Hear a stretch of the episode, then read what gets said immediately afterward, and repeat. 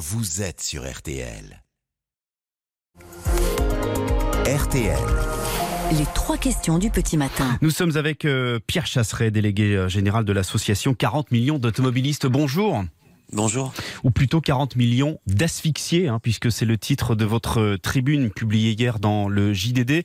Asphyxiés par la hausse des prix des carburants, près de 2 euros en ce moment, et la fin de la ristourne de l'État. Il y a quand même, Pierre Chasseret, on en parlait dans le journal, cette aide de 100 euros mise en place à partir d'aujourd'hui pour les travailleurs modestes qui ont besoin de leur véhicule. Elle s'adresse à ceux qui gagnent jusqu'à 14 700 euros par an. Ça ne suffit pas ben non, parce que lorsque vous touchez 14 800 euros, eh ben vous n'avez rien, parce que ces effets de seuil font que vous allez exclure une partie de la population. Ce qui est gênant. 10 millions de personnes concernées, hein Oui, mais attention, déjà, il va falloir que tous en, en fassent la demande, ce qui n'est pas toujours le cas. On sait toujours que certains rechignent à se connecter pour aller rechercher quelque chose qui pourtant leur est dû. Deuxième problématique, ça ne fait pas changer les prix à la pompe.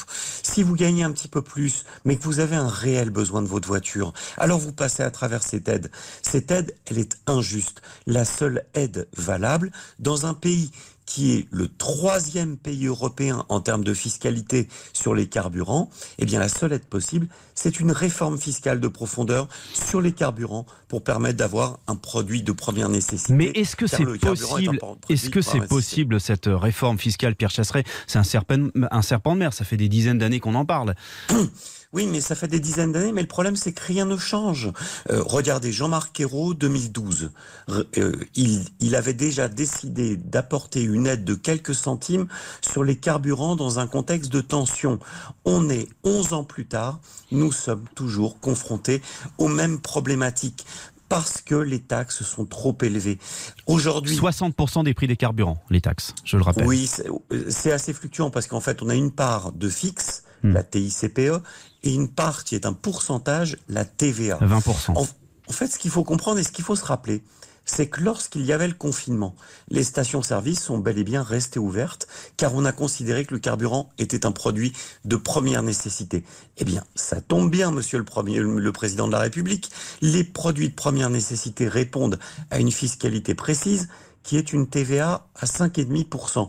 Alors qu'est-ce qu'on attend pour baisser la TVA Vous vous rendez compte que les taxes sur les carburants... C'est très compliqué au niveau européen, vous le savez bien, Pierre Chasseret. La TVA, on touche pas comme ça.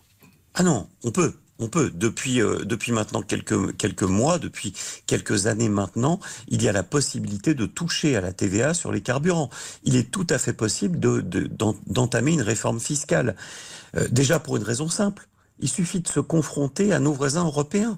Nous sommes parmi, comme je vous l'ai dit, on est médaille de bronze sur les pays qui, taxent le plus les carburants. On est cinquième derrière les Pays-Bas, je le précise, l'Italie, la Grèce, la Finlande. Troisième et cinquième. Ça dépend si vous prenez le diesel ah, ah. ou l'essence. Troisième sur le diesel. On est dans la moyenne européenne. On est dans la moyenne européenne sur, sur les taxes. Mais on ne peut pas dire qu'on est. On peut pas dire qu'on est dans la moyenne des taxes quand on est troisième ou cinquième sur 26. Non, on est dans les pays qui taxent le plus.